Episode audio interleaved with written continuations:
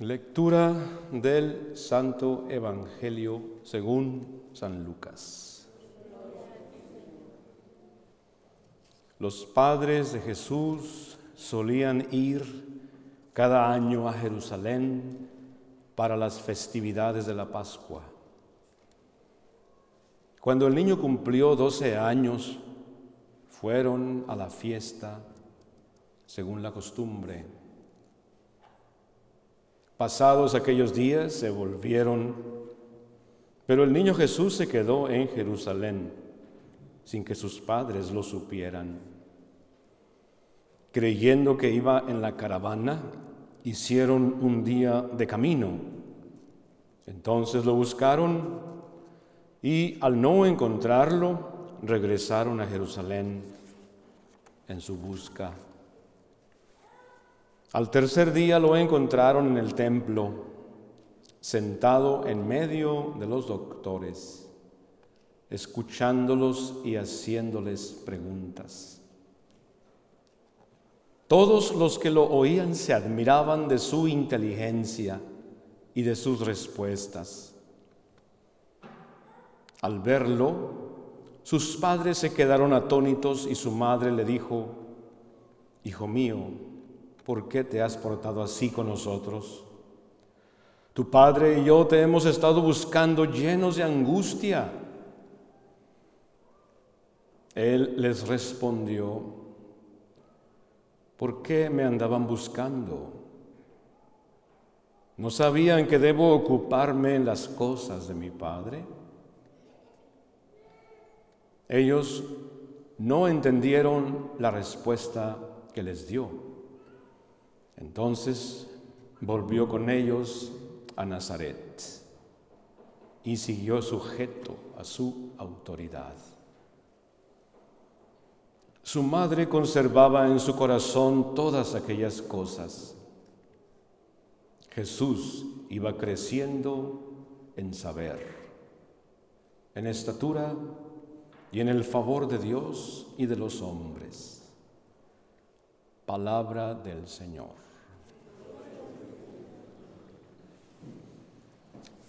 El día después en el que celebramos o acabamos de celebrar el nacimiento de Dios en la tierra, celebramos la Sagrada Familia, Jesús, María y José en este día. Una fiesta y una celebración muy hermosa. Podríamos pasarnos todo el día hablando y haciendo preguntas y comentando todo lo que conlleva el ser parte de una familia. Todos los que estamos aquí, todos sin excepción, estuvimos en el vientre de una mujer. Todos. Levante la mano el que no. Todos estuvimos en el vientre, en el seno de una madre. Todos sin excepción. Y algunos aquí son niños, algunos son adolescentes, algunos son adultos, algunos son adultos ya abuelitos, edad avanzada, hay de todo en la audiencia. La familia, todos tenemos una experiencia de familia, todos. Quizá para algunos es mejor para otros, pero todos tenemos, la mayoría, una experiencia de familia. El mejor lugar para crecer es la familia. El mejor lugar para desarrollar todas las potencialidades que Dios puso en nosotros es la familia. Todos necesitamos una familia. Y qué bueno que la mayoría de los que estamos aquí la, tuvimos o la tenemos. Ah, lamento mucho por los que ah, no la tuvieron o no la tienen, pero sepan que también ustedes son parte de la familia de Jesús. Por mi parte, yo personalmente tuve a mis padres y estuvieron conmigo hasta que la muerte los separó. Y yo recuerdo cuando era un jovencito, más o menos así como estas muchachitas que están ahí, tendría yo algunos 14 años, cuando empezaba a interesarme por la Biblia. Después recuerdo que encontré este libro en la Biblia, del cual la primera lectura ha sido tomada, el libro de Ben Sirá. Es un libro que escribió un, un rabino judío 100 años antes de Cristo. Y es un libro que está clasificado dentro de los libros de la sabiduría, como los salmos, los proverbios y el otro que se llama Eclesiastés. Este es Ben Sirade, que también se llama eclesiástico. Y recuerdo mucho este pasaje, bastante, la profunda huella e impacto que creó en mí al escuchar este pasaje, la conciencia que creó en mí, ese temor de no fallar en eso que aquí dice, como hijo. En este pasaje se afirma la autoridad del padre y de la madre sobre los hijos. Y el deber que tenemos los hijos de respetar a nuestros padres siempre, ayudarlos en todo. Y también no burlarnos de ellos cuando chochean, cuando ya están viejitos. La palabra de este rabino en este libro enfatiza que todas las buenas obras, todo lo bueno, todo lo que hagamos, por nuestros padres no quedará desapercibido ante la mirada de Dios. Lo escuchamos, más bien será tomado a cuenta por nuestros pecados que hayamos cometido. Si tú tienes a tu papá y a tu mamá vivo, escucha jovencita, escucha jovencito, escuche señor y señora, si usted todavía tiene a sus padres, aproveche, aproveche el máximo esta oportunidad que Dios todavía le concede. Si los tiene, ayúdelos, ámelos, respételos, acompáñelos, haga todo lo que pueda por ellos, si los tiene. Y si no los tiene, si ya ellos murieron, ya no se puede hacer nada por ellos. Pero sí se puede hacer por nuestros hermanos en la comunidad. Porque aunque hoy celebramos la familia como iglesia doméstica, también debemos ver a la familia más allá de nuestra familia, y es la familia de Cristo, la familia de Dios, de la cual todos somos parte. Todos somos miembros de una familia, que es la iglesia, la iglesia universal. Y dentro de la familia también existen, existen posiciones de autoridad que debemos respetar y ayudar. Siempre encontraremos en la comunidad personas que tienen autoridad sobre nosotros, siempre.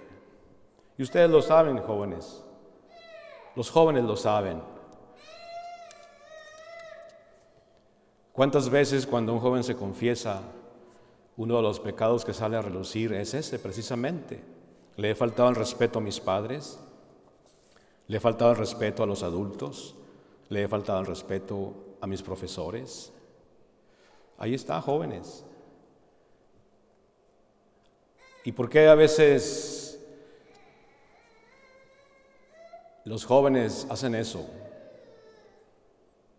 Porque son rebeldes, llevan un, un dolor o una herida que debe ser sanada.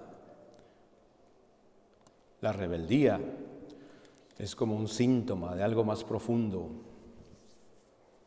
Pero volviendo al libro de hoy, de Ben Sirá, capítulo 3, ahí está en su Biblia, vuelvan a leerlo. Comparto con ustedes no toda la lectura, pero algunos puntos importantes. Dice así, el Señor honra al Padre en los hijos y respalda la autoridad de la Madre sobre sus hijos. El que honra a su padre queda limpio de pecado y acumula tesoros el que respeta a su madre. Ahí está, hermanos. Ahí está bien claro. Y es casi como un comentario al cuarto mandamiento de la ley de Dios que dice, honra a tu padre y a tu madre. Una vez más les digo, si sus padres ya están en el cielo, yo les aseguro que todo lo que hagamos, si vemos a los que nos rodean como papá y mamá, aunque no lo son, los vemos, pero aplicamos este mandamiento a todos nuestros hermanos, nuestros padres en el cielo reciben esa honra, porque estamos reflejándolos a ellos. Y los demás van a ver a ellos en nosotros. Porque sí, uno puede preguntarse, ¿qué hago? Si mis padres ya murieron, ¿qué hago? ¿Quedo libre de esto? No. Está toda la comunidad a la que pertenezco. Tengo que respetarlos a todos. Tenemos que respetarnos entre nosotros, ayudarnos. Porque es el mandamiento que el Señor va a enfatizar en el Evangelio. El, mandamiento de la caridad, que es caritas, que es la entrega de uno mismo, el servicio a los demás. Cuando decimos caridad pueden venir muchas cosas a la mente. Una caridad por el amor de Dios, como una viejecita que está fuera de la catedral. Una caridad por el amor de Dios. Eso, eso no es caridad, hermanos. Es una forma de caridad dar una monedita a la ancianita que está fuera de la puerta de la catedral. Es una forma de la caridad, ciertamente, porque ella puede comprar un litro de leche. Pero la caridad es más que dar una monedita, la caridad es un estilo de vida, es un, estilo, un modo de ser, un modo de obrar, un modo de vivir, un modo de actuar hacia los demás. ¿Sí? ¿Está claro? Es un modo de ser. La persona caritativa es generosa, es amable, es respetuosa, tiene en primer lugar en su mente y en su corazón los mandamientos de Dios y salen de, sus poros, le salen en la manera de hablar, en la manera de actuar, en la manera de mirar, en la, manera de moverse. ¿Cuál es el más grande pecado, hermanos, de la humanidad? El más grande pecado, que es un sinónimo de la palabra rebeldía, rebelión, desobediencia, el pecado es darle con la puerta en las narices a Dios, es decirle, no, déjame solo, no quiero nada contigo. Yo voy a vivir mi vida solo. No te metas conmigo. Ese es el más grande pecado, el rechazo a Dios. La desobediencia, no tomar en cuenta a Dios para nada. ¿Cómo va a vivir un ser humano rechazando a Dios? Atención jóvenes que ya no quieren ir a la iglesia. Ustedes no lo han entendido. No los estoy acosando, ni insultando, ni atacando. Pero los jóvenes que ya no quieren ir a la iglesia es porque no, no entienden. Y algunos podrán defenderse y decir, es que no veo el ejemplo de eso en mis padres. Es que no se trata de eso, jóvenes. No se trata de, de ver para, para creer. Así no es la fe. Hay que ser generadores de luz no observadores de, los focos apagados. Es un lema de los Cristóforos, un movimiento que se originó en Nueva York. Los Cristóforos, búsquenlos ahí en el internet. Cristóforos. Ellos dicen, y esa, frase la, la, tomaron de Mahatma Gandhi, jóvenes. Si está oscuro, no maldigas la oscuridad, enciende una vela. En lugar de maldecir la oscuridad, enciende una vela. ¿Para qué te amargas diciendo, es que no veo el ejemplo en, los adultos? Eso es amargarse. Sé la luz que tú quieres ver en los demás. Entonces esa luz se reflejará en otros. Hay que comenzar. Uno tiene que comenzar. Así somos los seres humanos. Si una persona hace algo bueno, otros van a seguir. Jóvenes, ¿entendieron lo que dije? Es que mis padres están peleando y estoy confundido, no, no encuentro la salida, no sé para dónde irme, mi papá es mi papá, mi mamá es mi mamá, pero están peleados y separados y se quieren separar y, y no sé qué está pasando en mi familia. Joven, que estás pasando por esa situación, te voy a dar un consejo. Acércate a Dios, ponte de rodillas y haz una oración por tus padres. Ora por ellos. Ellos traen sus propias broncas. Pídele a Dios que les quite esa oscuridad que traen dentro de sí, que les sane esas heridas que les están lastimando. Algo traen ellos. Ora por tus padres y ten paciencia, ten paciencia, no es tu culpa. Dios les hará entender a su momento. La familia es algo hermoso, es una institución de Dios. Dios creó la familia. Dios es miembro de una familia. Y nosotros sabemos que no podemos estar solos, no debemos estar solos. Necesitamos a la comunidad, necesitamos pertenecer. Y qué bueno que pertenecemos a una parroquia, sentirnos miembros de una comunidad parroquial. Ustedes tomen ventaja de esa, de esa oportunidad. Siéntanse, porque son miembros de una comunidad parroquial, la comunidad de San Juan Diego. Es hermoso pertenecer, donde podemos encontrar hermanos en la comunidad, hermanos y hermanas. Cada quien trae diferentes carismas, diferentes dones. Nos enriquecemos en la comunidad y enriquecemos a otros.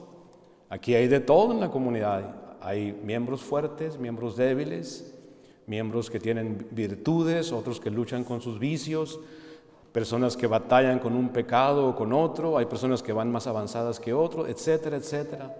Pero somos una familia, somos una familia y debemos de tomar nuestra responsabilidad como miembros de una familia. Esta es la casa de Dios. Nosotros no la construimos. Miren, está escrito en la Biblia. ¿Quién la construyó? Pues alguien la construyó. Y nosotros la, estamos disfrutando. ¿Verdad? Hoy se están cerrando muchas iglesias. Esta iglesia se hubiera cerrado si nosotros no estuviéramos aquí. Somos una familia, esa es la casa de Dios, la mantenemos hermosa, limpiecita, bonita, le apoyamos. ¿Por qué? Porque somos una familia. Es, una familia. Y amamos a la familia, ¿o no? Es nuestra familia. Yo voy a defender a mi familia, yo voy a apoyar a mi familia, yo voy a estar con mi familia, porque somos una familia. Y aquí en la casa de Dios, Dios nos habla nos educa, nos forma, nos llama y nos enseña cómo, cómo caminar, cómo sanar, cómo rehabilitarnos, nos ayuda a recrearnos, nos da vida nueva. Hoy celebramos a la familia. Qué hermoso el salmo, dice, Señor, dichosos los que viven en tu casa. Ahí está, en esa frase. Hay una felicidad, una dicha grande pertenecer a la casa de Dios, que es la iglesia. A ver, muéstrame su mano, todos los que están bautizados o bautizadas. ¡Wow! Todos levantaron la mano. ¡Qué bonito! Ustedes pertenecen a la familia de Dios. A ver, mira a una persona atrás de ti o adelante a un lado y dile, tú, fuerte, que se escuche hasta Monterrey, tú perteneces a la familia de Dios. Gracias, así es, somos familia. ¿Somos qué? Que se escuche hasta Puerto Rico, ¿somos qué? Ahora que se escucha hasta Polonia. Somos eso fue para Polonia. ¿eh? Somos familia, miembros de una familia. ¿A poco no es bonito pertenecer? Sentir que somos parte de algo, de alguien. Pertenezco a mi familia, soy miembro de mi familia. Tengo un padre y una madre. Padre Dios. María nuestra madre. ¿Yes? Jesús nuestro hermano y nuestro Salvador. Dios que se hizo uno de nosotros, se hermanó con nosotros, bajó a la tierra. Acabamos de celebrar su nacimiento. Se hizo hombre como nosotros, tomó nuestra naturaleza, se encarnó, vivió entre nosotros, sufrió. Hoy el Evangelio nos habla de ese niño de 12 años Sus padres fueron las fiestas de la Pascua. ¿Cuánta gente vino de todos los países del mundo? A caballo, en camello, a, pie como podían, en barco, pero ahí estaban en la fiesta de la Pascua. ¿Cuánta gente llegó? Mucha gente a celebrar la Pascua. Cuando se van ya no es... Ellos pensaban, ¿qué pensaban? Pues eh, eh, Jesús es muy juguetón, ahí viene con los niños jugando, vamos. No, avanzaron un día de camino y y de pronto José y María, oye, ¿no has visto a Jesús? No, yo pensé que estaba contigo. No, no, yo pensé que estaba contigo. No, ¿cómo que qué? No, no está. Ah, Jesús, Jesús. Oye, vamos a darle una vueltita a la caravana a ver si está por ahí con alguno de los niños. Ahí va José, corre, corre, no, con sus sandalias, sus guaraches y ya María, no, no, no lo encontré. ¿Cómo que no lo encontraste, José? Pero búscalo bien, por favor. No está. ¿Cómo que no está? No me digas eso, no puede ser. Vamos, vamos a ver. Preguntaron a todo el mundo, a ver, ¿alguien ha visto a Jesús? Nadie. No, no, no viene con nosotros. No venía con nosotros. No venía con nosotros. Entonces vamos a regresarnos a, Jerusalén. Eh, van, pobre, ¿verdad? Imagínate, otro día de regreso. Pues ¿dónde se habrá quedado ese niño? ¿Cómo le habrá hecho? Porque eran ya casi dos días. ¿Dónde durmió ese niño? ¿De 12 años? ¿Cómo le hizo? Ya llegaron por ahí a las 3, 4 de la tarde y van al templo. ¿Y dónde lo encuentran? En la casa de Dios. ¿Dónde? Rodeado de maestros, rodeado de sacerdotes y haciéndoles preguntas y ellos admirados de su tremenda inteligencia, de su inteligencia preclara, de su gran capacidad, de su gran habilidad eh, lingüística, de su gran léxico, de la estructura en sus oraciones, de las grandes, de las categorías lingüísticas tan elevadas que él manejaba. Conocía bien la estructura de una oración, el sujeto, el predicado, el adverbio, todas las partes de una estructura, de una frase, su manera de hablar, de expresarse de las virtudes, corrigiendo a los mismos maestros, se quedaban admirados de su gran inteligencia. Y cuando lo vieron, ¿cómo se quedaron ellos? Sorprendidos. El niño tenía 12 años. Le llamaron Jesús. ¿Por qué nos hiciste esto, mi hijo? ¿Pero qué les hice? Pues mira, te estamos buscando angustiados ya por dos días, mi hijo. ¿Cómo? Pero, y él como muy quitado la pena, el niño, papá, mamá, pero ¿qué les hice yo? ¿Qué no saben que esto es lo mío, eh, yo quiero estar en las, en las cosas de Dios, en las cosas de mi Padre, a eso he venido, esto es mi casa. Pues ellos no, no, no entendieron, ¿eh? ¿O sí? ¿No? No supieron qué les quiso decir.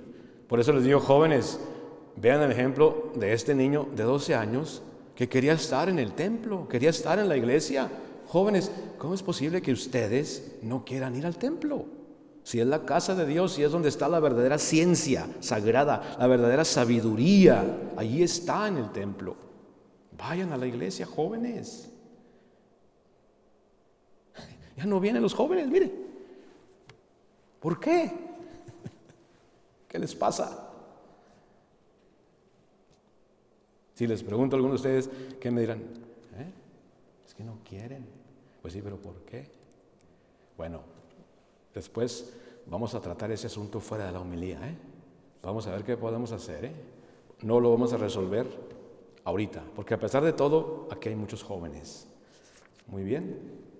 Finalmente, brevemente, hagamos un comentario sobre la segunda lectura. El apóstol San Juan es el apóstol de, la caridad, el apóstol del amor. Y él dice, miren cuánto nos ama Dios, que no solamente nos llamamos hijos de Dios, sino que lo somos. Digan todos después de mí, somos hijos de Dios. Por lo tanto, somos hermanos, somos una familia. Todos aquí somos hermanos. Y no debemos de, vivir como criticándonos unos a otros o desesperándonos, sino teniéndonos paciencia, tolerándonos con amor, con caridad, ayudándonos unos a otros. No ser tan desesperados, sino despacio que tengo prisa, despacito, vamos avanzando. Hay que ayudar a otros y también déjense ayudar y dejarnos ayudar. Somos hijos de Dios. Y se revelará al final, dice la palabra de Dios, cómo seremos al fin. Vamos a ser semejantes a Dios, porque lo veremos tal como Él es. Amén. Así que hermanos y hermanas, ¿quieren parecerse más a Dios? Digan que sí. Conozcan a Dios, amen a Dios, conózcanlo. En la iglesia, ahí, lo van a conocer. No fuera de la iglesia, en la iglesia. Y entre más y más conozcan a Dios Padre, más y más lo van a amar y más y más se van a parecer a Él.